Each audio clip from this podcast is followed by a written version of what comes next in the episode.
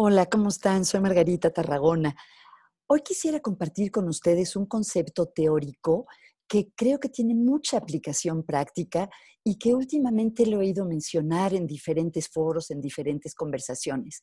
Yo lo aprendí cuando estaba estudiando terapia familiar y viene del pensamiento sistémico y es el llamado y también. En inglés le dicen both and. Es decir, que dos cosas aparentemente contradictorias pueden eh, suceder al mismo tiempo. Y creo que es muy importante hoy en día porque muchos estamos experimentando reacciones que no nos hacen mucho sentido. Por ejemplo, cuando he hablado con alumnos, con clientes, con mucha frecuencia me dicen que se sienten asustados y tranquilos al mismo tiempo, o estresados y contentos al mismo tiempo.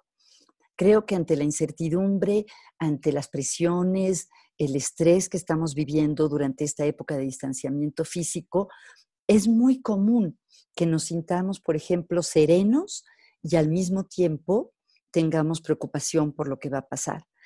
Eh, entonces, ¿por qué digo que esto es práctico? Porque en vez de cuestionarnos o sentir que estamos haciendo algo mal o que algo nos pasa, que sea raro, creo que es importante que aceptemos este y también que podemos a lo largo del día tener momentos que estamos muy divertidos y muertos de risa con nuestra familia o con nuestra pareja y momentos en los que estamos muy angustiados, momentos en los que nos sentimos tranquilos y relajados y pensamos que vamos a estar bien y momentos en los que estamos sumamente preocupados imaginándonos eh, situaciones difíciles.